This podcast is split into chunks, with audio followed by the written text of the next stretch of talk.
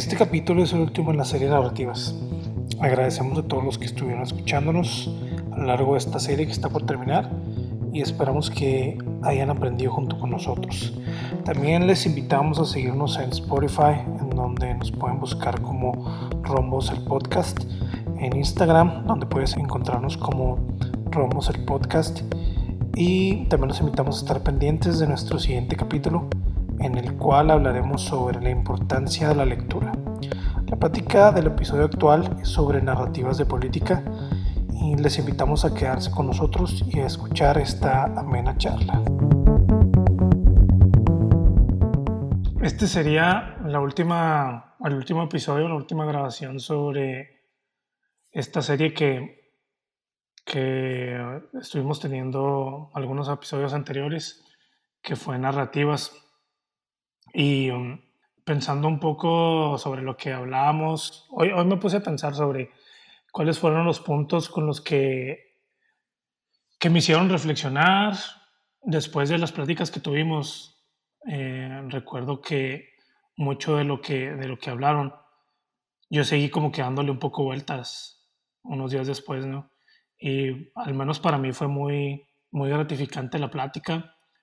También en cuanto al, al tema de narrativas específicamente, el haberlo como que a lo mejor abordado un poquito más, platicar más sobre él, también me gustó porque veo que lo estuvimos platicando también en otros episodios, esas verdades como que mm, inflexibles, inamovibles, que mm, pretenden saberlo todo, al final ocasionan más problemas de lo que tratan de solucionar, ¿no?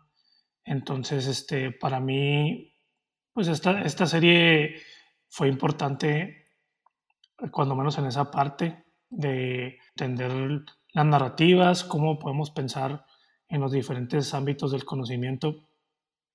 Y este, pues bueno, ya que lo vamos a cerrar, no era como conclusión, pero pues a lo mejor se los quería platicar. Fue algo que disfruté y pues lo estamos cerrando, ¿no? Este es la última, el último episodio de ellas, que sería las narrativas de política o sociedad y política, porque la vez pasada ah, se supone que también era economía y sociedad y se fue todo el tiempo hablando de economía y todavía la queríamos seguir, ¿verdad? Al último en el capítulo ahí queremos como que ampliarlo un poco más. Y bueno, si sale el tema, bienvenido, ¿no? Como, como todo lo que hablamos aquí. Pero la intención de este último capítulo sería hablar sobre narrativas de política y sociedad. Y pensando en economía, yo a lo mejor no sé qué piensan ustedes, pero yo no veía, yo no veía tanto esta parte biológica de la economía. Es decir, que eh, la sociedad o, el ser social es algo que ninguno de nosotros vamos a escapar. El estar en sociedad y eh, crear ciertos sistemas de sociedad o al menos ser parte de ellos, yo creo que no es posible para un ser humano no estar dentro de, de, una sociedad y empezar a pensar socialmente. En la política yo creo que es igual.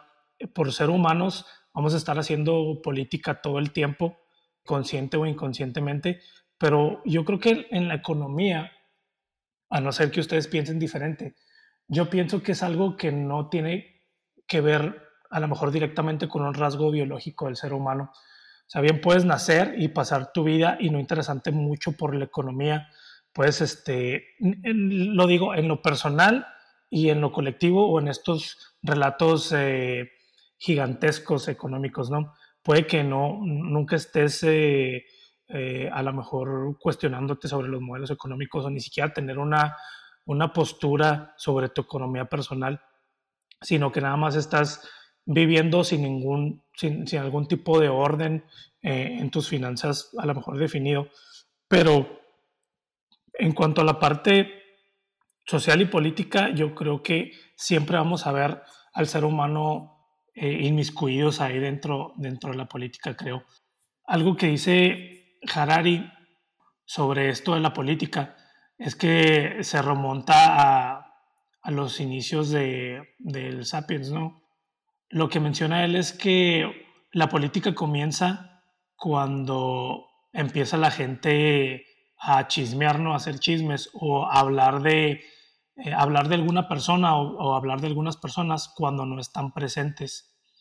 Entonces, yo creo que este, este rasgo del ser humano de, de estar hablando de otros, estar hablando de ideas de los otros cuando no están, eh, es una manera de hacer política y todos, todos este, lo vamos a hacer y todos lo estamos haciendo. Entonces yo, yo veo que eh, en el tema de la política es algo posiblemente más, más, ah, más común.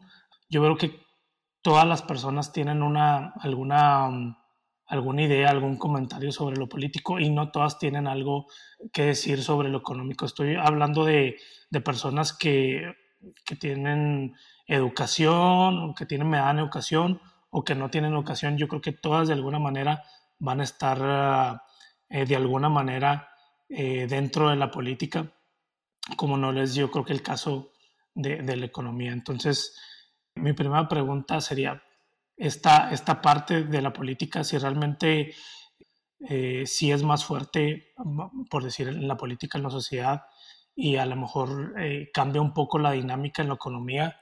Pues lo que, bueno, indiscutiblemente, hoy, hoy creo que se parte de la idea de que el hombre eh, desarrolla su parte o su cerebro se desarrolla es por el contacto con otros, ¿no? O sea, al ser seres sociales es lo que nos ha permitido desarrollarnos y llegar al lugar donde estamos. Y inevitablemente creo que esta, estas sociedades, estas comunidades eh, nos, llevan, nos han llevado en la historia a formar grupos, eh, que piensen tal vez igual a nosotros o alianzas que nos permitan mantenernos, eh, trabajar en equipo, construir tal vez un bienestar para, para la manada, por, por, llamarlo de alguna forma, ¿no? Entonces creo que sí que, que, el, hecho de que seamos seres sociales, eh, eso fue el factor, por lo menos es la idea ¿no? actual, que eso fue lo que nos permitió desarrollar nuestro, nuestro cerebro, ¿no? el, vivir con otros. Y a partir de ahí, pues construir nuestros sistemas políticos, jerárquicos. Una cosa que me, que me llama mucho la atención es que cuando tal vez Hernán Cortés tiene el encuentro con los aztecas, que son comunidades de la misma especie, que se encuentran, no, no, no sé si tal vez, por decir un número, tal vez me equivoque, pero podría ser 15.000 años de evolución eh, paralela, más o menos, entre los habitantes de, América y los habitantes europeos. Y cuando se da este encuentro, eh, se, pueden llegar a entender los unos y los otros, ¿no? Eh, se habla de, imperios, de emperador, de rey. Eh, Hernán Cortés rápidamente identifica la casta sacerdotal, rápidamente identifica los, los soldados o el ejército, los militares, y exactamente lo mismo hacen los aztecas, ¿no? Eh, identifican su imperio, su rey, su ejército, eh, sus escritos o su literatura. Obviamente no la entenderán, pero, pero también los aztecas tenían su literatura. Y eso a mí me parece muy curioso porque son 15.000 años de, evolución que no están juntos, pero como que llegan al mismo fin, ¿no? Entonces eso puede uno pensar que, esas, eh, como que eh, el hecho de ser sociales nos lleva de una u otra forma a, juntarnos, a tener eh, formas políticas, formas económicas, de gobierno. Fíjate, Harari, Harari ya también sobre esta parte de, la conducta social y política, que eh, hablando del ser humano y de otras especies animales posiblemente cercanas a, al Homo o al Sapiens, que son eh, digamos, alguna, a los gorilas, ¿no? Diría que bien se puede tener una, una estructura social funcional de, mm, basada en las relaciones interpersonales de 150 individuos, que dice que hasta 150, 150 individuos tú puedes mantener una relación directa con una persona y no necesitas algún tipo de reglas políticas, ¿no? Alguna, algún tipo de regulaciones ¿Por qué? Porque tú conoces a, tu pequeña tribu, ¿no? Entonces tú sabes qué está ocurriendo con todos los demás, sabes qué miedos tienen, sabes qué preocupaciones tienen. entonces tienes una, una convivencia personal con todos ellos. Pero arriba de 150 eh, individuos dentro de, de un colectivo, dice que ya empieza a generar, por ejemplo, algunos miedos, ¿no? De que ah, yo no conozco a esta persona también, no sé qué intenciones tiene, no sé por qué llega a mí. Entonces la dinámica social que se puede derivar de, la, de una biología natural ya cambia. Y lo que él dice es que los sistemas animales de seres parecidos al ser humano colapsan arriba de 150 personas. Entonces dice que a partir de más personas ya se necesitan este tipo de políticas, ¿no? Que las políticas, a final de cuentas, eh, van a ser este tipo de acuerdos, ¿no? Vamos a acordar que todos vamos a comer a tal hora, ¿no? Vamos a acordar que vamos a reaccionar la comida para que no nos falte. Entonces, eh, la política sería, bueno, bajo su esquema, sería este, este tipo de, de ciertas reglas que se tienen para vivir en, en, en, en comunidad y que esta comunidad no, no colapse, ¿no? En números pequeños. Ya tiene otras ideas, por ejemplo, cuando son números masivos, se necesita lo que él dice, órdenes imaginarios. Oye, una, una, una cosa que, que, a mí me parece muy interesante es el tema de, de, de, que la especie humana es la única que tiene pensamiento simbólico, ¿no? que es capaz de eh, imaginar eh, mundos paralelos. Y, y fíjate que las, que en las pinturas que se tienen, las más antiguas, se representan animales, se representan eh, pues este tipo de pinturas, pero no hay, no hay, digamos que pinturas de hombres, por ejemplo, figuras, como que ya se habían generado tabús, leyes de que no se podía retratar el, cuerpo o, o, las figuras humanas, ¿no? Pero sin embargo sí que hay pinturas, más o menos de hace 35 mil años, donde se comienzan a pintar seres que no pertenecen a nuestro mundo, ¿no? O sea, seres imaginarios que, que tal vez puede que se les dé una cierta autoridad en un pensamiento simbólico y que a partir de ese, ese ideario, que yo creo que también se construye de las vivencias, pero en ese ideario se comienzan a construir mis, eh, jerarquías, eh, tal vez una divinidad, y, a partir de ahí, de esa idea, también como que eso ayuda a, o, como que intentar unir grupos, ¿no? E intentar, yo qué sé, eh, asegurar el, orden, eh, las reglas, pero, pero desde luego esto a mí me parece súper interesante. Luego hay un inglés que es Hoops, ¿no? El, eh, que decía que, que, el hombre es un lobo, un, el hombre es un lobo para el hombre. Era eso lo que decía, ¿no? ¿Sí? ¿Recuerdan eso de Hoops? O digo porque no me lo estoy inventando ahora que está muy tarde. Pero decía que el hombre está muy bueno. no, Hoops, Hoops, el del, el del Leviatán, sí. El del Leviatán decía que, del gobierno Sí, sí, Decía que el hombre es un lobo para el hombre, ¿no? Que, que el hombre, pues, eh, eh, necesitó en un momento dado renunciar a, a, a, a ser, a, eh, a renunciar a gobernar en favor de otro para que hubiese un orden mayor, ¿no? Entonces yo renuncio, digamos, a mi capacidad de gobierno para que otro, otro tal vez más fuerte, gobierne. No sé, tal vez sí también influyó lo que hablamos la otra vez de, de lo que fue cuando el hombre llega a la ganadería y al, y al cultivo, ¿no? Que, que al, al, estar asentados ya puede vivir más gente, ¿no? Eh, alrededor de, lo que se cultiva, de lo que es eh, el, ganado que se genera. Y puede que por ahí, por ese, de ese momento también haya surgido la necesidad de, pues de, tener normas, ¿no? Porque ya había, lo, único que, hizo socialmente el cultivo y la ganadería fue que vivían en, poblaciones, eh, o, muchos hombres y mujeres vivían en poblaciones, pues, eh, sedentarias, ¿no? Que, tal vez yo creo que no, no sé cuántos, eh, si los nomás vivían en comunidades muy grandes, ¿no? No, no recuerdo si el, si el Sapiens llegó a transportarse en comunidades amplias no, no lo sé. Sé que los neandertales sí que vivían muy pocos, 20 como mucho, 25, no más, eran los que se movían. Pero tal vez yo creo que en ese momento es que ahí comienza todo el, todo el asunto, ¿no? De jerarquías, política, e inclusive economía, ¿no? Porque aquí ya el que tiene más vacas, el que tiene más cultivos es el que, el, el, cacique, ¿no? El que puede, el que manda la parada, tal vez ese patriarcalismo, no sé. En todo caso es que ahí, desde ese momento estamos metidos en, en todos los, los, meollos, ¿no? En todos esos sistemas sociales y, y jerárquicos. Sí. Pues yo creo que el, estamos hablando todos muy en términos aristotélicos, que a final de cuentas creo que lo define bien con, con aquella famosa frase de que el hombre es un animal político. Vivimos para construir sociedades y a partir de ahí se tienen que estructurar y se desemboca en una política de, y en un gobierno, ¿no? De, de, de, alguna manera. Lo mismo que Harari, ahorita que mencionan jerarquías, pues se me viene a la mente obviamente el, el rey de las jerarquías y de, los de las langostas, que es eh, Jordan Peterson, hablando de que aún antes de que existieran los árboles en la tierra, dice él, existían las jerarquías en, los, en las langostas, ¿no? Y siguen existiendo. Y nuestro cerebro tiene, tiene estos reflejos o está este paralelismo con estas langostas que nos hacen pensar de la misma manera y que somos seres que naturalmente buscamos jerarquizar las cosas y establecer jerarquías dentro de las comunidades sociales en las cuales nos desenvolvemos.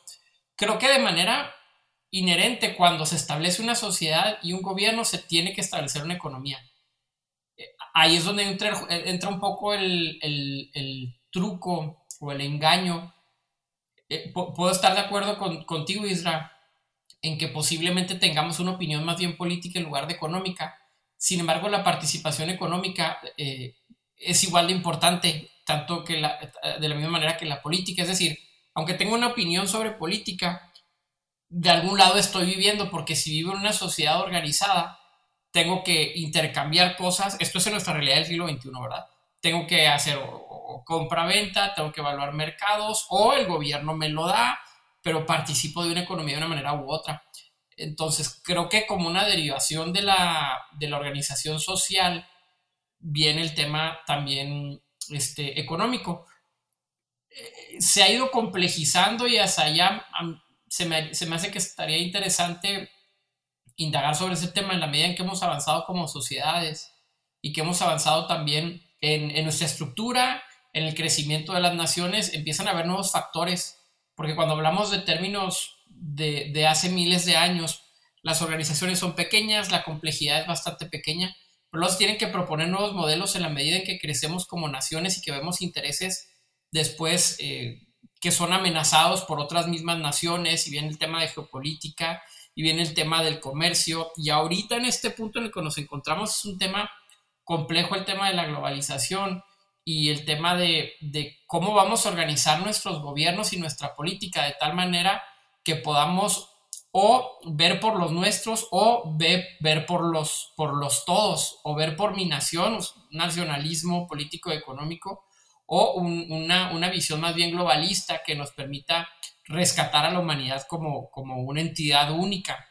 Entonces, se empieza a, empezamos a entrar en temas más complejos lo hablamos el, podcast pasado con el tema del, capitalismo.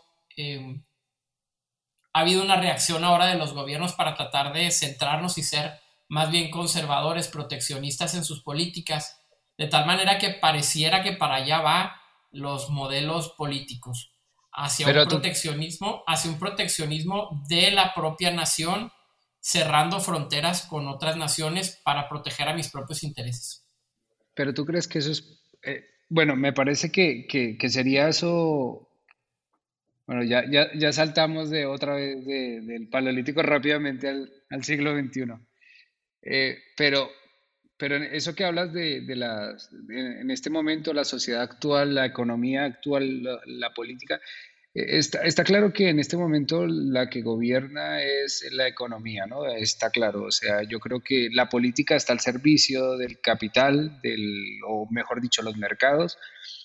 Fíjate que, por ejemplo, eh, una figura como Trump que intentó tener leyes proteccionistas eh, en un país totalmente capitalista, comercial, o sea, no, no iba a tener ningún calado, ¿no? O sea, al final, en este momento, el sistema que tenemos, el sistema económico que tenemos, como que esas, esos, esos islotes tal vez nacionalistas, pues están, como que no tiene, no tiene mucho sentido, ¿no?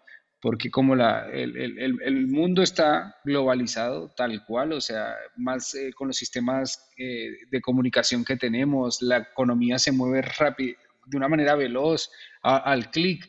Eh, tener leyes proteccionistas eh, como que no, no va, ¿no? puede ser un discurso un discurso que exalte ese nacionalismo romántico, ¿no? De no, mi lengua, mi país, mis productos, mi nación, pero realmente eh, estamos en una sociedad tan comercial, tan capitalista, que eso está condenado a, pues, hacer un discurso, hacer un discurso que atraiga una serie de personas, pero las grandes empresas, el comercio en general, o los, inclusive los gobiernos realmente, no, no, o sea, Trump por más que quisiera no, eh, no puede eh, hacer que su país, el que, el que tal vez de una u otra forma implantó este modelo de, de, apertura, ¿no? De libre comercio, ¿no? De, que, por lo que tú, la otra citas a Smith, que no hay que regular nada, porque regular eh, es entorpecer, ¿no? Y, regular quiere decir falta de crecimiento y eso.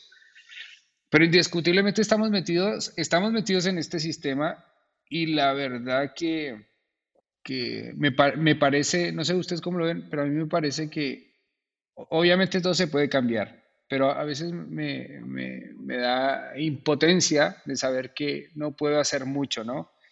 Que estoy dentro de este sistema, como en su momento a los que les tocó vivir las, las el sistema social palatino y luego tal vez el feudalismo y luego, yo qué sé, la industrialización y el, capitalismo, como que podemos, no, no, como que me da la sensación de no, no, no poder hacer nada, ¿no? Que estamos en este sistema, ah, se ha instalado muy bien, funciona muy bien, sé que tiene grandes eh, deficiencias, que toca la política, que toca la economía, obviamente, pues lo que estamos hablando, que toca la sociedad.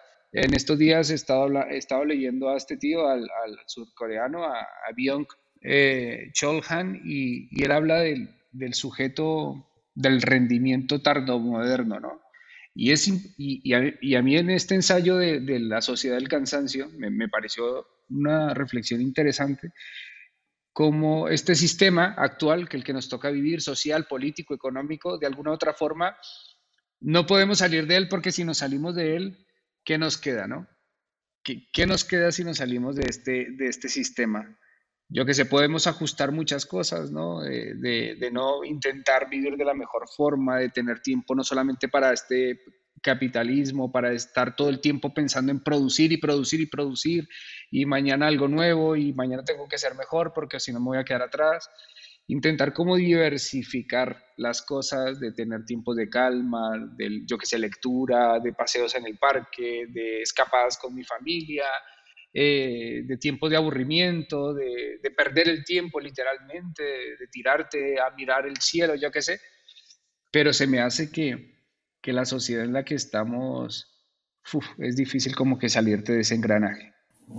Hablando un poquito en términos eh, antropológicos y un poquito acerca de, de cómo surge este concepto y esta esta idea de la, de la política. Estoy completamente de acuerdo con todo lo que mencionaron ahorita, que surge básicamente como una necesidad del ser humano para, eh, para mantener esas sociedades que cada vez iban eh, creciendo y iban, este crecimiento iba representando nuevos retos y nuevas dificultades. y a mí me llama la atención, no sé si lo había comentado antes, pero cuando los científicos empiezan a trabajar en los 70s con todo el tema de la inteligencia artificial, un reto que se encuentran, un problema que se encuentran es que cómo podían hacer para que esta inteligencia artificial pudiera interpretar su entorno, o sea, de qué manera podían programar a este, a este sistema eh, a esta nueva tecnología de tal manera que pudiera interpretar su entorno y pudiera tomar decisiones, por así decirlo, de qué manera poder, poder interpretar la realidad. Entonces, este, a este problema le llaman el frame, eh, frame problem. Eh, entonces ya después, después siguen estudiando los científicos todo este tema y a lo que voy es que, bueno, llegan a la conclusión de que el ser humano eh, interpreta su, realidad, su entorno, en base a, lo que funciona, o sea, a la función de las cosas. Por ejemplo, yo, yo veo esta taza y no veo, ah, pues es una taza, o, sea, en la cual puedo, más bien, más bien interpreto lo que es en base, a lo, en base a lo que funciona o a lo que sirve. Entonces, eh, volviendo, ¿qué relación tiene esto con la, con la política? Pues que en ese tiempo cuando estás, eh, eh, nosotros como seres humanos empezamos a organizarnos en sociedades, empezamos a, siempre ha sido así, empezamos a interpretar esa nueva realidad o ese nuevo entorno en base a lo que, de qué manera me puede servir o de qué manera puedo sacarle provecho a esta, a esta nueva realidad en la que me encuentro. Entonces, eh, la forma en que empezaron a, interpretar esto o a solucionar esto, pues fue lo que decían ahorita, empezar a formar estas sociedades. Empezaron a darse cuenta que si estructuraban su sociedad o su tribu o su grupito de una manera jerárquica, pues iba a, solucionarles muchos, muchos problemas. Eh, y era una manera de poder mantener esta cohesión como grupo, como sociedad. Entonces, ahora lo que, lo que yo puedo ver ahora en el siglo XXI es que lo, paradójico de todo esto es que lo que antes se diseñó o se, o se tomó como para unir a, la sociedad o, a, los grupos, siento yo que ahora la política hace completamente lo opuesto. Yo siento que más que, más que, nos, eh, que sea una narrativa que nos una, que sea un discurso que nos una. Yo siento que ahorita el tema de la política lo que hace es polarizar a las sociedades. Entonces, cambiando un poquito de, cambiándole un poquito la perspectiva al tema, ¿qué piensan ustedes con lo que se, con lo que se está viviendo ahora? Lo que, lo que yo estaba pensando ahorita es que va, va un poquito relacionado con el primer comentario que hice. Eh, si se fijan ahorita, toda la gente tiene una opinión sobre política a su nivel, ¿no? Todos opinan sobre política, eh, aunque sea para decir que eh, los políticos o los arreglos que se hacen son injustos, son corruptos o lo que sea, ¿no? Siempre hay un comentario acerca de política, como que la política está muy, muy ligada a, esta parte de nosotros que nos organiza y sentimos que nos está fallando, ¿no? Pero fíjense, y, y se los, bueno, a ver si me, si alguien tiene un comentario acerca de esto, se me hace interesante porque yo no pude, le di vueltas, pero no pude llegar a una conclusión. Creo que en la economía no es así, o sea, no toda la gente tiene un comentario sobre la economía, ¿no? Cuando pasa algo, digamos en México, digamos que el peso se devaluó y que el PG anda haciendo quién sabe qué acuerdos, que no debería ser, y vemos una, una directa afectación hacia nosotros, ¿no? De que ya no nos alcanza el dinero para algo, lo que sea siempre como que nuestra reacción es culpar a, la política o las personas que hacen política, ¿no? Pero nunca culpamos al sistema económico. O sea, no decimos, ah, es que el sistema, más que, más que el peje, ¿no? Andrés Manuel López Obrador, sí va a culpar al modelo neoliberal, que es el que está este, causando todo este deterioro, ¿no? En, en la economía de los países y del mundo. Pero como que yo digo que en general eh, las personas en el globo vamos a consentir la economía que tenemos hasta ahorita. No, vamos a criticar fuertemente, eh, cuando menos en un nivel eh, medio o, las personas comunes no se va a criticar el modelo económico, se va a pensar que como que es una cosmovisión de la que no podemos salir porque siempre vamos a hallar a alguien más que, que culpar, ¿no? Por ejemplo, vamos a culpar a los políticos, vamos a, culpar al sistema político. ¿Cómo? ¿Sabes por qué siento yo que se presta eso, Israel? Se me hace que en el caso de la política es más tangible. Tú tienes a alguien que representa a la política, lo tienes en físico y, y es más fácil señalarlo que a un sistema económico que es un poquito más como un concepto. En el caso de que si las cosas salen mal o van mal, es más fácil señalar a alguien que tú puedes estar, que ves en la mañanera todos los días a, culpar un sistema en sí que, básicamente son conceptos. ¿Quién es? ¿Quién tú crees que es quien toma las decisiones y por eso está siendo afectado directamente, dices tú? Sí, exacto. Ajá, sí, e, eso es algo. Por ejemplo, un partido, no. El PRI o el PAN está haciendo. Los Illuminatis, la élite mundial. pero, pero claro, pero es que ya te digo que, los políticos yo creo que lo pueden agravar o, mejorar un poco, pero desde luego no tienen no tienen como que la última, la última decisión, ¿no? Por ejemplo, en, Europa, en Europa los países, los, que parte, los que pertenecen a la comunidad económica europea, tienen una soberanía entre comillas, porque la que manda en este momento es la, locomotora alemana, que es la que tiene la economía o, o, está a la cabeza de la economía europea y ahí en la comunidad europea se dictan líneas rojas y marcos para que los gobiernos hagan gastos y que hagan políticas de inversiones y todo eso, ¿no?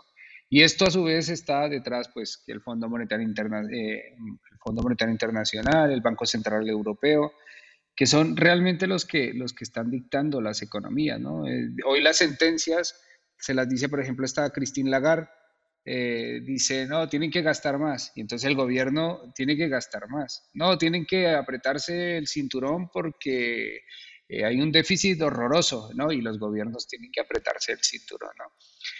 Sí que un gobierno puede afectar mucho porque lo hemos visto, ¿no? Hemos visto casos ya muy drásticos, pero que saltan a la vista como Venezuela, ¿no? Que, es, un, eh, es una crisis ahí política horrorosa. O sea, las decisiones que ha tomado este tío ha hecho que su país esté eh, teniendo unas consecuencias desastrosas, ¿no?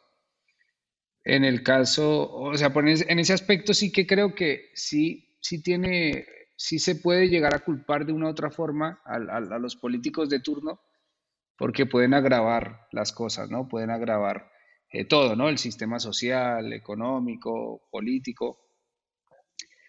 Pero yo creo que, que, pues, bueno, estamos de acuerdo que la economía es la que, la que manda ahora, o sea, realmente no creo que un, país tenga la autoridad o un hombre tenga la autoridad suficiente para hacerlo, ¿no? Depende de, eso, de la economía, de los mercados, de la financiación exterior, de sus productos que entren en el exterior, que se puedan vender y todas sus decisiones van en función de ello, ¿no? De cara al, público, de cara a su gente, a lo mejor puede dar un discurso populista, de, no, pues eh, yo qué sé, los neoliberales, como decías tú, pero a la hora de sentarse el presidente eh, eh, Obrador con, con, el presidente que esté en Estados Unidos, ahí ya la cosa cambia, ahí ya el discurso cambia completamente, porque es, mira, dependemos de ti, así que me callo, ¿no? Ya no, ya no está ese discurso de abajo los yanquis o como le llaman aquí, los, ¿cómo le llaman a los gabachos o lo que sea?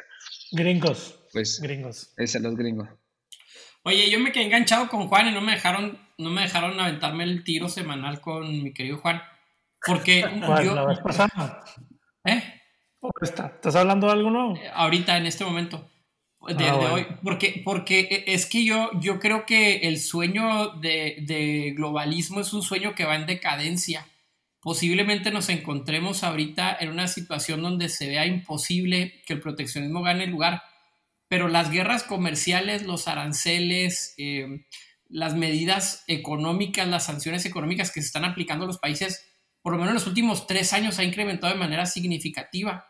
Habría que ver cómo salimos de la pandemia. No estoy prediciendo algo y esto con, eh, en, en sintonía con la famosa escuela austriaca que dice en temas de economía, pues el hombre es impredecible, ¿no? No puede existir una teoría económica que nos pueda decir hacia dónde nos dirigimos. Yo estaría de acuerdo con esto. Pero lo que voy es que habría que ver cómo salimos de esta, de esta pandemia. Un ejemplo que tenemos muy claro aquí en México es que ah, China nos vende a nosotros los, los cubrebocas por ahí de febrero, marzo a un precio exorbitante. Esas son medidas proteccionistas. Eso, eso, es, eso es una participación en el mercado con una intención de sacar ventaja para tu propio país. Ahora, ¿de eso se trata el capitalismo? Pues sí, pero este sueño de que vamos a, trabajar todos por una humanidad que ahorita está siendo encabezado por Trudeau, he estado viendo que está hablando acerca de una, le llama un, el, un creo que le llama un restart, como un, como un reinicio del sistema, está llamando él, ¿no? En el discurso que acaba de dar, eh, donde dice, vamos a tratar de llegar hacia los más pobres y hacia los más necesitados. La realidad es que las potencias como China, como Rusia, que son los que más aranceles han puesto en los últimos años a un montón de países, no va a permitir que esta globalización ocurra de la misma manera que venía dándose en los últimos años. Nos empezamos a dar cuenta que, como mencionamos la semana pasada, los recursos no son infinitos. Eh, es necesario hacer un montón de cosas en mi propio país para ver por el bien de los míos. estamos viendo en nuestro país ahorita un gobierno populista que está repartiendo el dinero a diestra y siniestra sin ningún tipo de consideración por lo que vendrá para el año que entra. Se acaba de aprobar el presupuesto para el año que entra y no viene considerado absolutamente nada que nos pueda dar indicios de que se están preocupando por las repercusiones económicas que la pandemia nos va a dejar. Pero eh, es el debate que existe entre, entre Hani y Sisek. Vienen cambios significativos para uno o para el otro. Yo no estoy diciendo que se va a predecir uno o lo otro, pero yo diría que está muy lejos de estar muerto el proteccionismo. Eh, o nos vamos a cerrar más, o estaba leyendo hoy un filósofo de Stanford que decía, los nuevos eh, avances tecnológicos nos van a permitir tener un tipo de, de, estructura mundial, ¿no? Donde todos estemos de acuerdo, donde de alguna manera pueda existir algún tipo de mecanismo tecnológico que nos permita regular algún tipo de cosas, pero ahora a nivel global, y esto nos hablaría entonces sí de una sistematización del globalismo de manera interesante, pero la verdad es que no he escuchado a muchos que nos hablen que esta globalización se va a consolidar. Por el contrario, lo que estoy viendo es que los países están cerrando en sus propias políticas económicas para ver por los suyos. Bueno, es que el tema, es que el tema del, del, cerrarse con, eh, actualmente en el, sistema que, que estamos pues es, es, es, bastante contradictorio, porque digamos que esta guerra comercial que tuvo eh, China y los Estados Unidos, ¿no? que uno le subía al acero y el otro le hacía esto y, así, y así no estuvieron.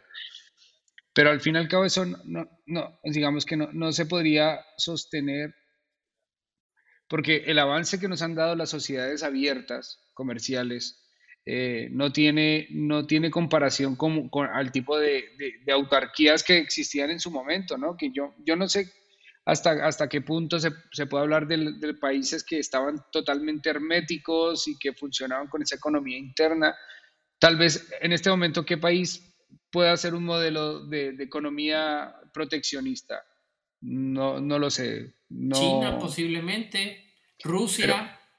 sí, pero, pero claro, pero China, China es el más capitalista ahora, es el más comercial, es el, es el, es el país más comercial que hay ahora. Porque ellos están... capitalismo y proteccionista no, no, son antagónicos, ¿eh? Y estamos hablando de un capitalismo asiático, lo que se le conoce, donde existe, donde existe un modelo comunista capitalista. Es decir, el gobierno es el que está generando el capitalismo, pero no es una estructura necesariamente abierta. No, o más bien yo diría que, que las sociedades siempre, los, los, chinos siempre se han caracterizado por ser una, una, una población trabajadora, eh, eh, comerciante, eh, no sé, digamos. Sí, pero el capitalismo asiático de los últimos años que ha sacado a los pobres de manera impresionante es un, es un capitalismo cerrado a la economía. Es decir, es el gobierno el que impulsa empresas, el que expropia, el que mete dinero, el que está haciendo que funcione esto. No se está generando desde la ciudadanía de China. Pero claro, por las empresas, el gobierno no, las empresas chinas que están que están generando tanta cantidad de recursos son las que le están permitiendo pero, son del gobierno, pero son del gobierno estas empresas. Pero, no, pero, o sea, el, del gobierno las empresas chinas. Sí, claro. Si, si, allí, si allí está, eh, está, sí, pero esa es una, pero allí están todas las empresas americanas y todas las empresas europeas en China, que son, las que están generando economía y, y fíjate tú que China está entrando ahora a, consumir. O sea, hay, una, sociedad, o sea, se está, se aburguesando cierta población china y eso va a cambiar las cosas, porque ellos qué van a querer? Van a querer que le suban, que le suban los salarios. Ya el chino eh, está aspirando a tener unos salarios que le pida, que, pueda también eh, consumir, que pueda viajar, que pueda hacer. Y, eso lo genera, lo, genera el comercio y ahora cerrarse, cuando ya nos hemos abierto, y, yo creo que a un país capitalista no le, no le interesa eh, cerrarse en lo más mínimo a, sus, a, ser proteccionistas porque le va a afectar. ¿Estás de acuerdo con las medidas económicas y las sanciones económicas, el incremento de los aranceles que hasta México nos tocó este, eh, este año también con incrementos a los aranceles en el acero y otras cosas? Son medidas proteccionistas. No, no estoy de acuerdo y por eso te digo que, que Trump entró en esa jugada pero es que me parece que es, es, es, una política de paso. De hecho, ya no sé si ya es oficial que está el otro presidente, aún no, ¿verdad? Todavía no, pero te voy a poner otro ejemplo.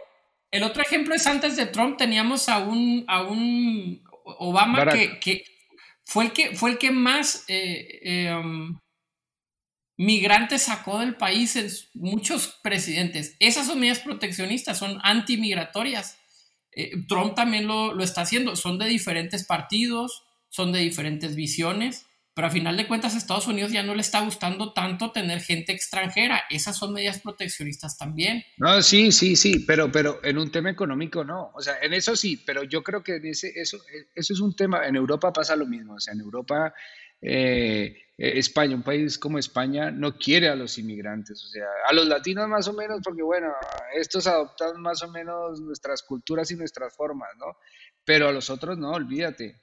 Ayer, está, ayer estaba con un amigo que vino de, España y ayer estaba con él hablando y, él estaba hablando en términos peyorativos de los moros y así se expresa eh, en un lenguaje normal la mayoría, ¿no? Expulsión, el inmigrante fuera nos está robando, nos está quitando, cosa que es un mensaje negativo, que, que no es un mensaje real, como eh, el, primer ministro italiano, ¿no? Que, que tiene esas ideas de derecha, que están creciendo los partidos de derecha en Europa.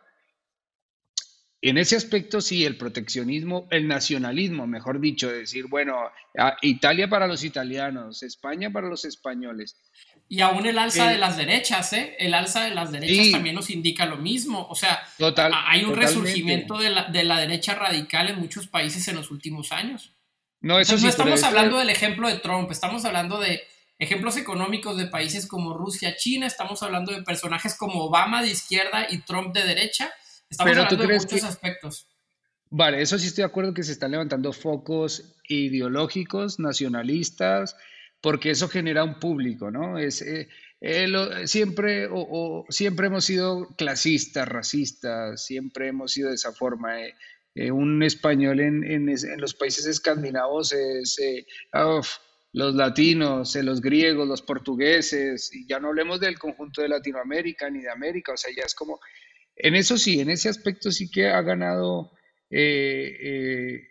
está calando ese discurso en ciertos países en Europa, ¿no? Pero, digamos, de ahí, de ahí en ese sentido proteccionista comercial, económico, me parece que, que por el sistema está, está muy lejos. Que pueda llegar a ocurrir, no sé cómo, porque hoy el mundo es un, es un centro comercial, es un supermercado. No sé cómo alguien pretenda cerrarse porque se, eh, se, se, acaba, se destruye. O sea, ¿qué, ¿qué, país tiene la capacidad de fabricar y de eh, abastecerse de todo. No creo que haya esa capacidad. Por ejemplo, China no tiene la capacidad de abastecerse absolutamente de todo. Entonces, él puede poner aranceles, pero en este mundo comercial se va a afectar de una u otra forma. Entonces, eh, estos son como, como, como, como en, este, en este proteccionismo sí, digo, en, lo de los nacionalismos, curiosamente sí. Y, fíjate tú que, que, que, se pensaba con la, con la Segunda Guerra Mundial, que fue en el siglo XX fue un antes y un después, o sea, cuando termina en el 45 la Segunda Guerra Mundial, se firman los diferentes tratados, en el 50, tal, los derechos, todo. Nadie iba a pensar que iban a surgir otra vez pensamientos de derecha, nadie, nadie. No vamos a construir un mundo eh, donde cero eh, odio al prójimo, vamos, todos somos iguales, vamos a construir nuestras sociedades a partir de que todos tenemos los mismos derechos. Pero ¿quién iba a pensar que en tan pocos años, relativamente, en pocos años, iba otra vez a crecer este rollo de, no, expulsión, construyamos muros, saquémoslo? Es que sí, yo, yo pienso, yo pienso que si hay tendencias de, cambios eh, ideológicos en, la política a nivel internacional. Pero yo, también pienso que son, un poquito volátiles y son sumamente dependientes de las circunstancias que, este, van marcando el camino, la dirección hacia dónde, se va a hacer el, el cambio o el giro eh, político o ideológico. En el caso de Trump, si los expertos estaban completamente seguros de que antes del, del COVID eh, no recuerdo qué, cuáles eran sus, eh, porcentajes de aprobación, pero ellos decían, prácticamente va, a haber una reelección de, Trump. Entonces dicen, él perdió básicamente por la crisis del, COVID. Si no hubiera sido por el COVID, eh, Trump hubiera sido reelegido. Entonces aquí, aquí podemos darnos cuenta cómo las circunstancias eh, de las cuales no tenemos control eh, vienen a, cambiar completamente la, el panorama y dan un pronóstico completamente diferente al que, al que se tenía pensado. pasa un poquito también lo que pasó en, en, en, Inglaterra, con, ahora con el, con el Brexit. Muchos dicen que fue, simplemente se empezó a dar un discurso de eh, pesimista o de temor del escenario que pudiera pasar si, Inglaterra no se salía de la comunidad europea. Eh, eh, sobre todo por la crisis, la crisis de Grecia, la crisis de migrantes por la guerra en Siria. Entonces, todo este tipo de juego de discursos y de, de escenarios hipotéticos, trágicos, catastróficos, pues van haciendo que la gente, pues la gente se lo crea a final de cuentas y va tomando decisiones que, que a final de cuentas pues van marcando el camino de los cambios políticos e ideológicos. Entonces, eh, mucho incluso, Aaron, de, esas medidas proteccionistas de las cuales tú estás haciendo referencia, yo también pienso que son hasta con, para mí que también es pura, puro humo. En el caso, por ejemplo, de Trump, eh, la idea de vender el, muro, yo siento que eso fue, o sea, completamente político, este... Eh, Demagógico. Es... Sí, totalmente. O sea, lo, que, les lo que les dijo a los, a los, eh, a los gabachos fue, eh, ahí vienen los, los migrantes y hay que proteger nuestras fronteras.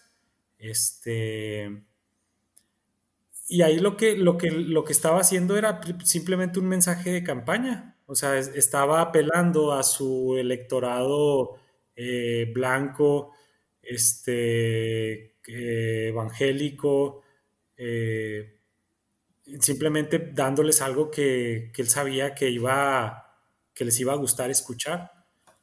No tanto con el no, tanto con una final, a lo que voy es que no, no tanto con la finalidad de, de, que ese muro le fuera a dar un, resultado este, proteccionista en el sentido de que, de que iba, va a impedir la migración, por ejemplo. Porque sabemos que no, o sea, nosotros los, no, por, tenemos un ingenio para brincar bardas, hacer túneles y todo lo demás. No, no, y, aparte... Sí, fíjate, es interesante. Es que mira, sobre lo que estaban comentando, como que hay dos, dos escenarios, ¿no? El primer escenario es el libre mercado.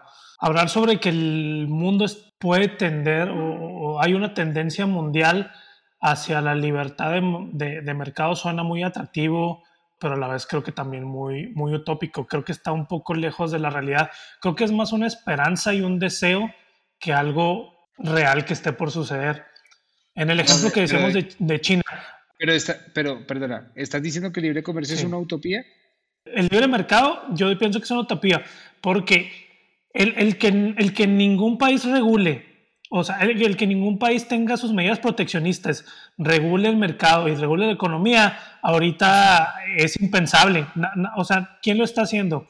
¿Quién está abriéndose realmente al mercado? Decir, que venga aquí cualquier compañía. En el caso de Alemania, que Alemania es muy proteccionista en cuanto a sus pequeños comercios, ¿no?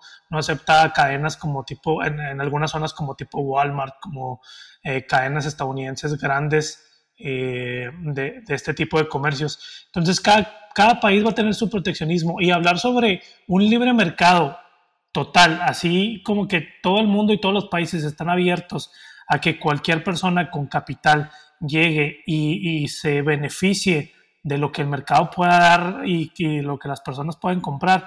Creo que, eh, como te digo, está, eh, tal vez es deseable, viéndolo futuristamente, pero creo que sí es una utopía en este momento. Creo que está muy difícil de suceder y que no, yo no veo, yo no veo que el mundo esté dando pasos para eso. Yo, yo creo que lo contrario.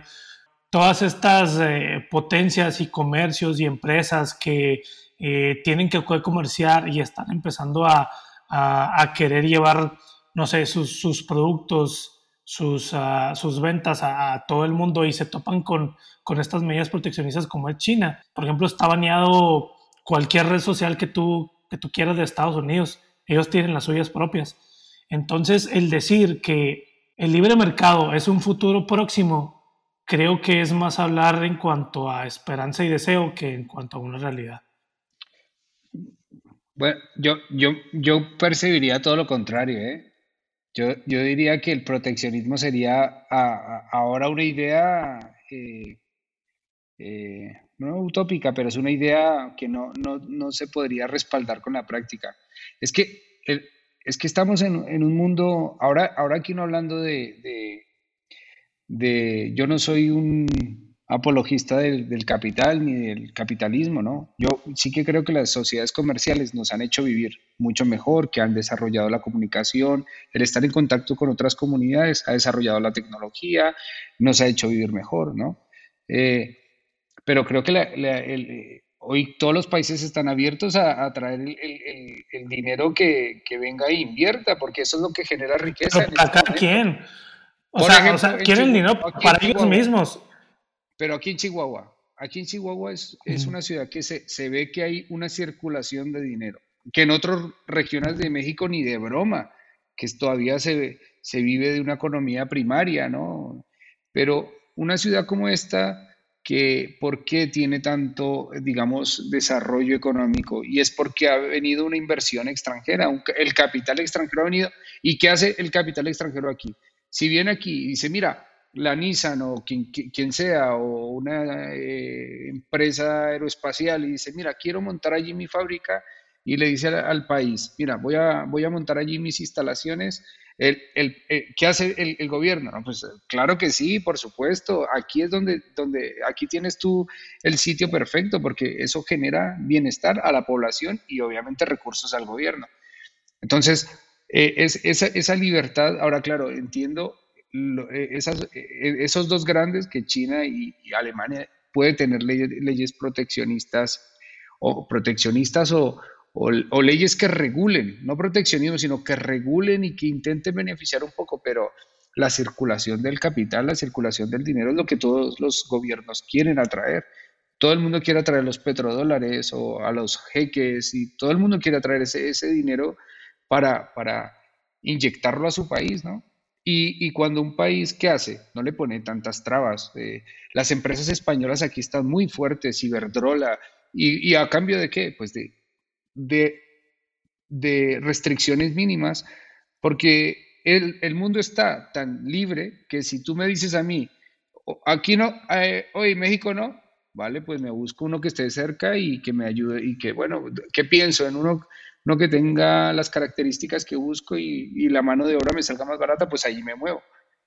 Y, en eso está el asunto, que cada los países buscan es tener esa, esa, esa, esa, rapidez y ese flujo de capital que medidas proteccionistas ahuyentan el capital. Si tú me dices, no, México, nos cerramos, eh, ¿sabes qué? Si quieren aquí entrar los Starbucks, tienen que pagar yo no sé cuánto, pues adiós, no entramos ahí.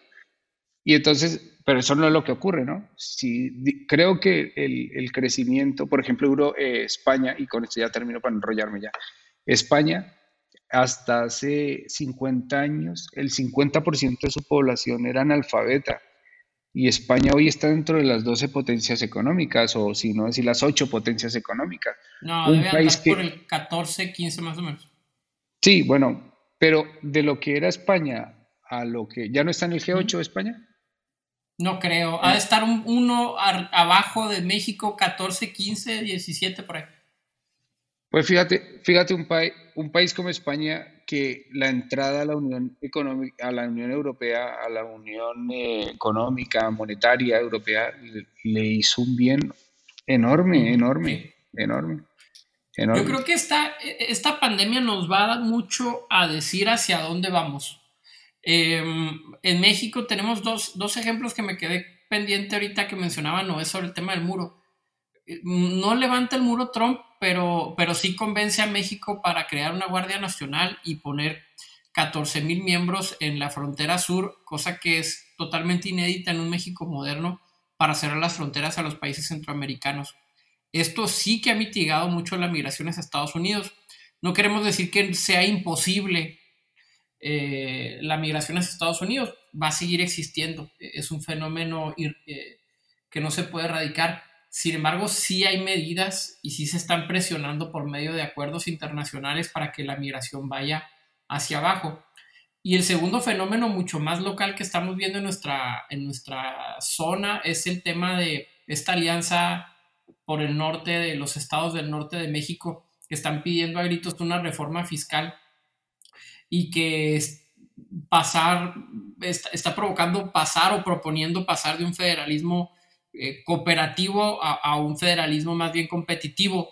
¿Afectaríamos a los estados más pobres del país? Pues sí los afectaríamos, pero a mi punto de vista es que en la medida en que la pandemia vaya avanzando y que se nos vaya ahorcando económicamente la pandemia, en esa medida, a mi punto de vista, lo que yo estoy viendo es que se están creando políticas proteccionistas. Entiendo que se tiene que liberar el mercado si queremos salir de la crisis en la cual nos vamos a encontrar. El flujo de dinero es totalmente necesario, pero lo que yo percibo hoy en día es que los países están reaccionando de esa manera para proteger a los suyos con lo que tienen. Entiendo que puede no ser sostenible, pero hacia donde nos dirigimos es hacia medidas eh, proteccionistas. Es lo que yo percibo por lo menos los últimos dos años. Pero tú crees, por ejemplo, que el capital dejaría al presidente electo de México o al que está ahora, que es eh, Manuel eh, Obrador o Manuel, ¿cómo se llama? Andrés Manuel, Andrés Manuel López Obrador.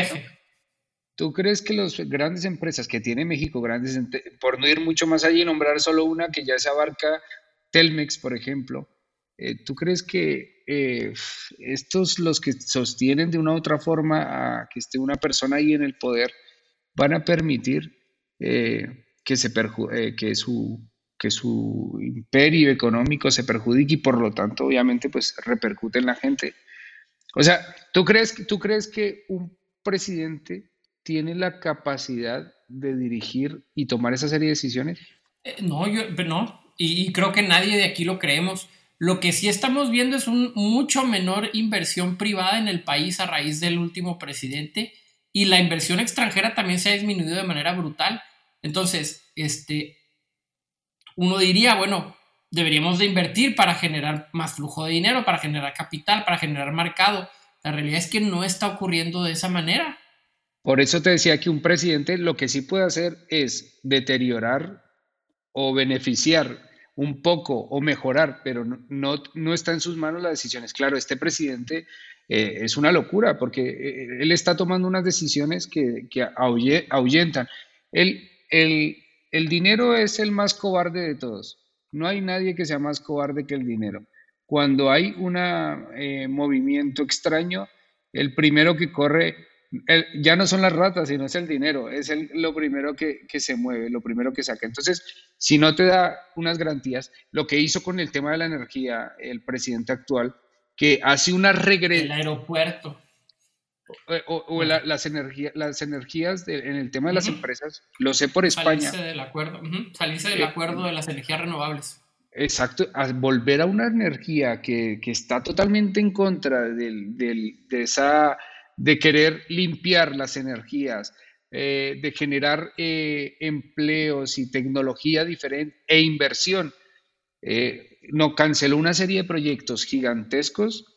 No, pues nadie quiere, nadie, quiere venir a México porque no tiene miedo de, de ver qué dice hoy o qué dice mañana. En ese aspecto, sí que creo que un presidente, por ejemplo, sabe, ahí sí le puede hacer muchísimo daño a una economía. E, eso sí está claro. Está claro.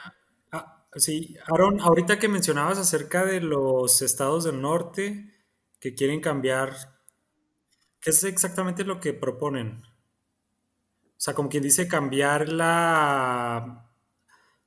O sea, ¿no sería la República Mexicana? No, no, no, no tiene nada que ver con eso. Lo que se, lo que se está proponiendo... es un centralismo, ¿no?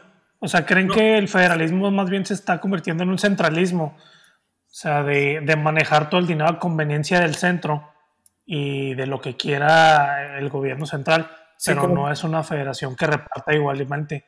Okay, como que volver a un federalismo, una... Como quien dice cambiar, eh, cambiar prácticamente las leyes de repartición del dinero. Una, una, reforma no una fiscal. Por ponerte un no, no, no, no, no tiene nada que ver con eso. Por ponerte un ejemplo, Chihuahua aporta un 100% de sus, eh, de sus eh, impuestos y lo que tiene que pagar la federación. De ese 100% regresan el 20% y es, es, me parece que el estado que más que, al que más se le regresa de todos los estados de la República. Entonces, el otro 80% se va para las obras de infraestructura que se están haciendo en los países menos, en los, en los, en los estados menos desarrollados, el tren Maya y todas estas cosas, la refinería. Entonces, lo que están haciendo los gobernadores es decir, no quiero que mi dinero se gaste en las refinerías y en el tren Maya ni en estados pobres que los estados pobres hagan su propia economía, salgan adelante y a mí regrésame por lo menos el 40, 50, 70% de lo que yo te estoy dando porque me corresponde a mí. Entonces es ese es el pleito que, se trae. Es que te, lo, te lo pregunto porque para mí ahorita reflexionando en eso que decías, para mí eso sería, aunque no es como tal una independización, eh, para mí sería como que la antesala, como que el primer paso hacia este, me llama la atención, por ejemplo, lo que pasa en España con, viene siendo con, Cataluña, Juan. Todo el, problema ese que tenían ahí de... pero ese problema es uh, viejísimo, ¿no? O sea, no es, no es, por ejemplo, el de ahorita del norte, que es un problema mucho más antiguo y con más raíces, ¿no? pero ahora que mencionabas... Es que la verdad es que a mí me da, a mí me llama mucho la atención. Eh, esa desconfianza que se tiene ya en cuanto, o, sea, lo, que mencionaba ahorita acerca de cómo la política ayudó en, antaño a, unir la sociedad o a unir esas, esos, esos pequeños grupos, yo siento que ahorita está separando, o sea, por ejemplo, lo que pasa en Estados Unidos entre demócratas y republicanos, nunca se había visto algo así, o sea, en Estados Unidos nunca, nunca se había visto algo así desde la guerra civil. Este, la cosa, a lo mejor en México no lo veo tan así, pero sí siento yo que López Obrador no ayuda a que haya una cohesión, porque su discurso es muy, siempre es muy marcado de los, unos, los unos y los otros, los neoliberales y nosotros, los, eh, los, de la, los corruptos y nosotros, o sea, siempre es un discurso eh, haciendo descalificaciones, o sea, abonando a esa separación.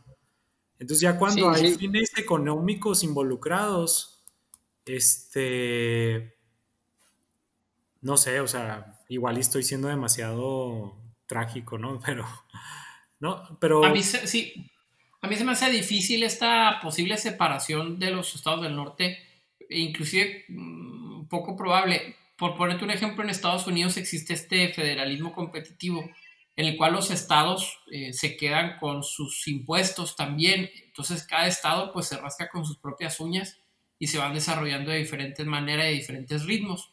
Claro que hay ciertos eh, apoyos del gobierno federal, pero esto no es un indicativo necesariamente de que algo sin precedentes, el cual nos indique que vayamos hacia una independización o una separación en el tema de los estados del norte con los del sur. por ejemplo, ¿habrá algún antecedente del grupo este de gobernadores que están, que se reúnen y que dicen que son como que un frente opositor al, a, la 4T? ¿Habrá algún antecedente? Por ejemplo, los... Ah, que, creo que los, sí, por ejemplo, que creo que son más bien los, los gobernadores del PAN, que como que están haciendo un frente o se están organizando este, ¿Habrá algún antecedente? Por ejemplo, yo no, yo no me acuerdo, por ejemplo, los, en, los, en los años de gobierno del PRI, no me acuerdo que tuvieran algo no, no, no, al PRI nadie se le pone enfrente. y el PAN lo que hace es pactar. Lo que han hecho los últimos gobernadores antes de, de Andrés Manuel ha sido pactar. Por eso el, famoso pacto con México permitió eh, las reformas que se dieron, la educativa, la fiscal, todas las sendarias, todas las reformas que se generan en México es porque Peña Nieto hace una gran estrategia de pacto con las diferentes fuerzas políticas en el país. Entonces, no creo que se haya llegado a tal extremo desde los tiempos posiblemente de la Revolución Mexicana, ¿no? donde sí existían eh, bloques bastante intensos y eh, los golpes de Estado ocurrían cada 15 días. Ya, bueno, esto sería un, tema interesante de cómo atajar las ideologías y esos eh, problemas que generan odio, eh, clasismo, ¿no? Porque un discurso político puede llegar a enfrentar a la población, está claro. Y eso es preocupante, ¿no? Es preocupante porque eh, creo que, eso, eso es el que tiene las ideologías, ¿no? Que las ideologías no, no, hay nada realmente, no hay, no hay nada, ¿no? Y a veces uno se, se vincula con una muerte y al final es una ridiculez, porque creo que, que más bien tendríamos que desarrollar mecanismos eh, para no caer en ello, ¿no? Ahora, de cara como sujeto, como individuo, parte del gobierno, ¿no? Eh, como el, ¿qué, ¿qué, hacemos para afrontar estas crisis y estos problemas, ¿no? Estos movimientos sociales, políticos, lo que está generando Estados Unidos, ¿no? Que, ¿Cómo es posible que, pueda, pueda eh, llegar a plantearse hasta una guerra civil? O sea, eso es ridículo, ¿no? Por, pura ideología, por pura ideología. Y lo, que, lo que tú decías, esas ideologías a veces no... Es puro, es puro humo, es puro humo. Lo que tú dices de, Trump, o sea, vino con unas ideas que para captar cierta población, generar ese odio que le da, yo qué sé, poder o eh, electores o votantes, pero al final no se llevan a cabo, ¿no? O como pasó en su momento en la crisis del, del, del 2012 o así en Grecia, que se quebró en Europa y llegó el gobierno de izquierda que dijo eh, al otro día no vamos, no vamos a pagar la deuda con Europa porque... Y ese fue su discurso y eso lo llevó a la presidencia. Y ellos llegaron allí, eh, Siriza era el partido.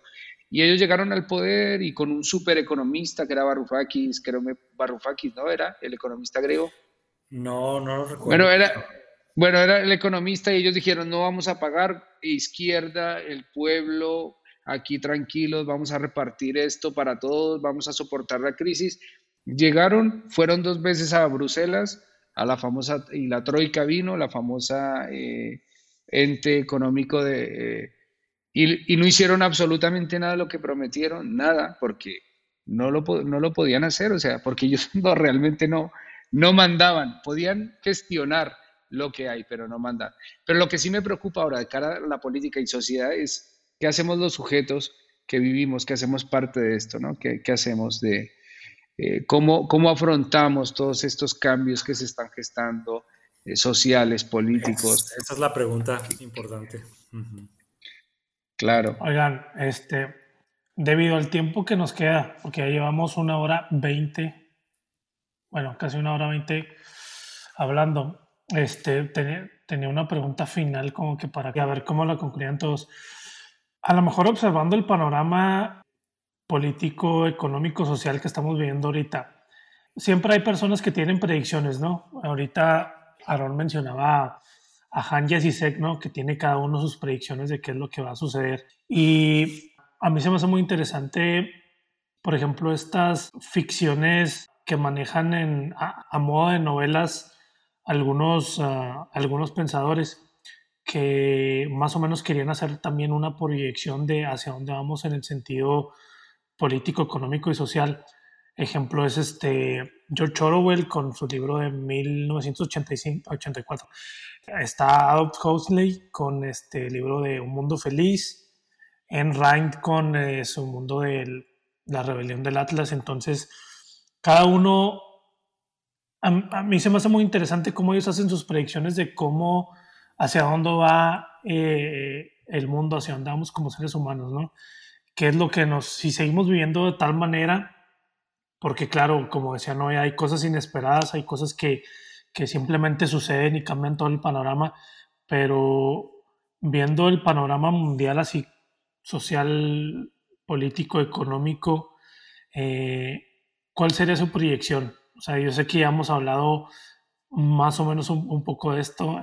Eh, tengo más o menos claro qué, piensa Juan al respecto, pero así, así futuristeando, quisiera, quisiera verlos así hablando futuro, como por ejemplo e, e, este tipo de novelas, ¿no? De que va a ser un mundo eh, totalmente controlado, que te van a controlar eh, tus ideas, que te van a controlar cuánto vas a comprar, a qué te vas a dedicar, que alguien te va a estar vigilando o que Eh, en el caso de la rebelión del Atlas, los, ah, los que deben ser premiados son los empresarios, la gente emprendedora, la gente que invierte su dinero en cosas eh, que luego van a ser benéficas para el ser humano.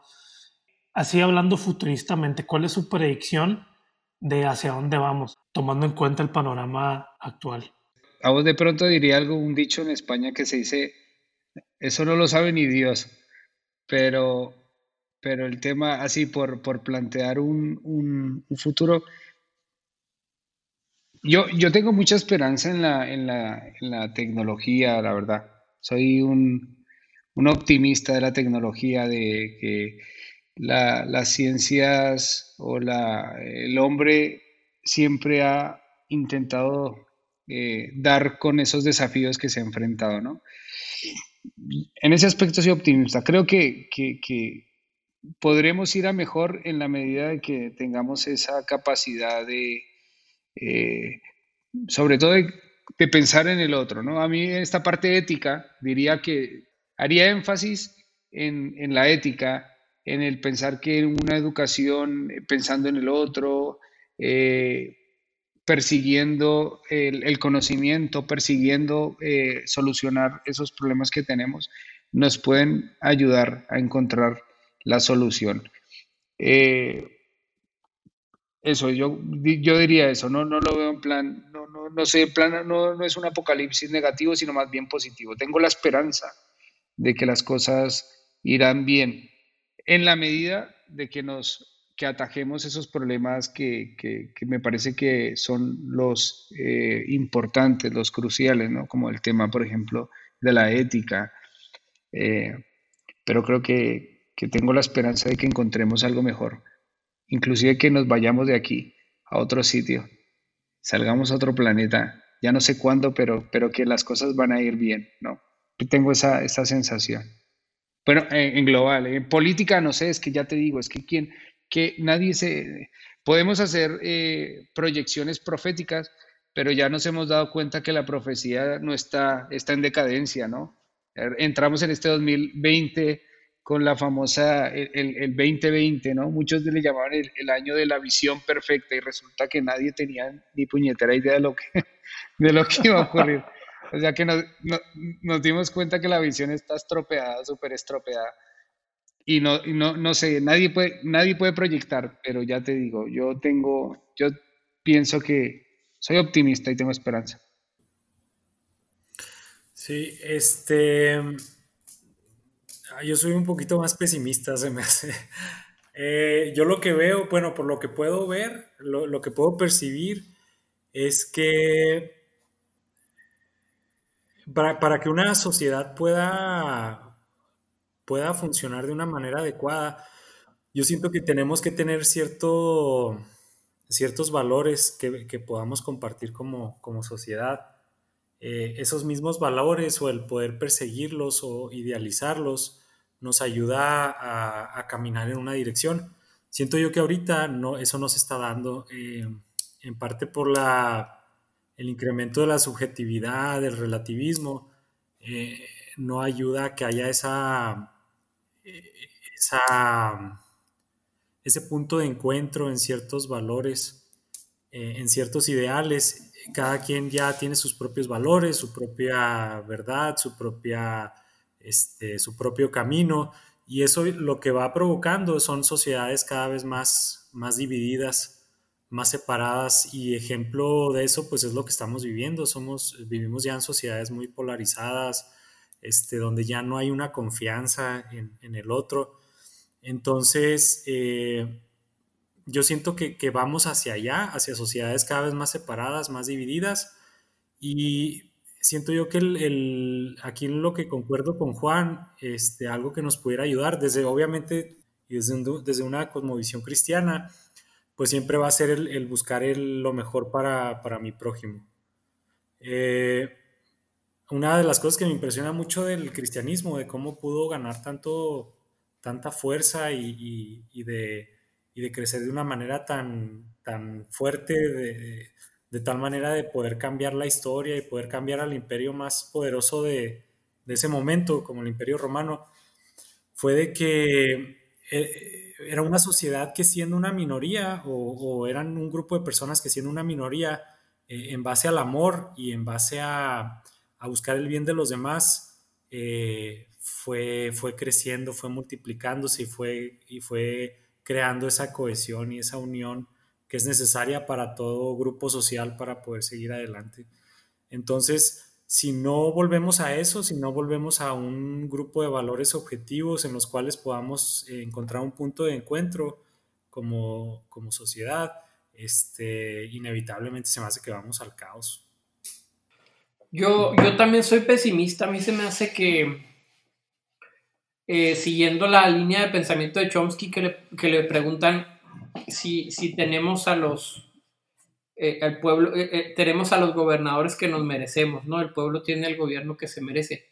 Y dice él, esto es una mentira, dice, tenemos a los gobiernos que se nos quieren imponer, hablando de todos estos poderes políticos. No estoy hablando de Illuminatis ni de reptilianos, que me acabo de enterar también escuchando ahí un, un canal de YouTube que, que las élites mundiales viven 20 kilómetros bajo la tierra y tienen túneles subterráneos para viajar por todo el planeta súper fácil, ¿no? Y, ahí no hay pandemia y son todos ricos. Este, pero, pero no estoy hablando de, esto, sino que estoy hablando de los verdaderos poderes económicos, las grandes empresas, los grandes corporativos son los que están decidiendo el destino de la humanidad. Y creo que están explotando algo que al ser humano le es difícil dejar de, obedecer, que es eh, el, engrandecimiento personal desmedido, la falta de amor por el prójimo, el consumismo desmedido, y esto está siendo explotado de manera terrible. Creo que por allá vamos.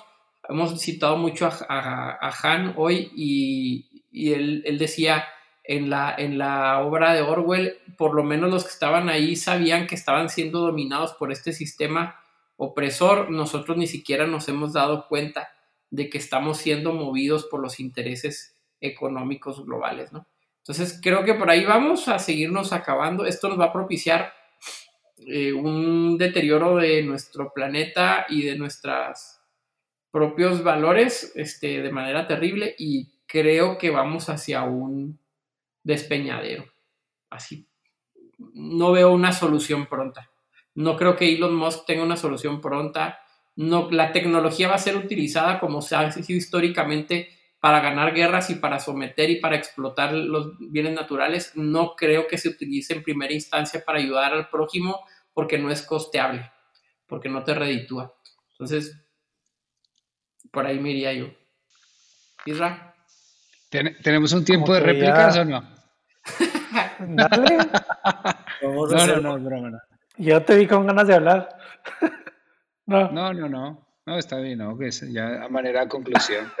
Sí, me sentí muy abusón, dije, ya no, es la último comentario, y, pero, pero ya, ya iba media frase. ¿Cuál es, cuál, es la jerarquía aquí en este grupo? Israel es el... Política. Ya ven, nos organizamos también aquí. ¿Tu conclusión, Isra? Mi conclusión. Pues mira, no es por, por ser conciliador, no, por llevarnos a todos a la concordia, pero esto siempre dice el que quiere conciliar todo, ¿verdad? Y el que quiere recuperar. Pero la verdad yo creo que estaría en un punto medio. Es que siendo realista, sí lo veo eh, de una manera pesimista a corto plazo no veo buenas soluciones sustanciales, al menos para, para todos.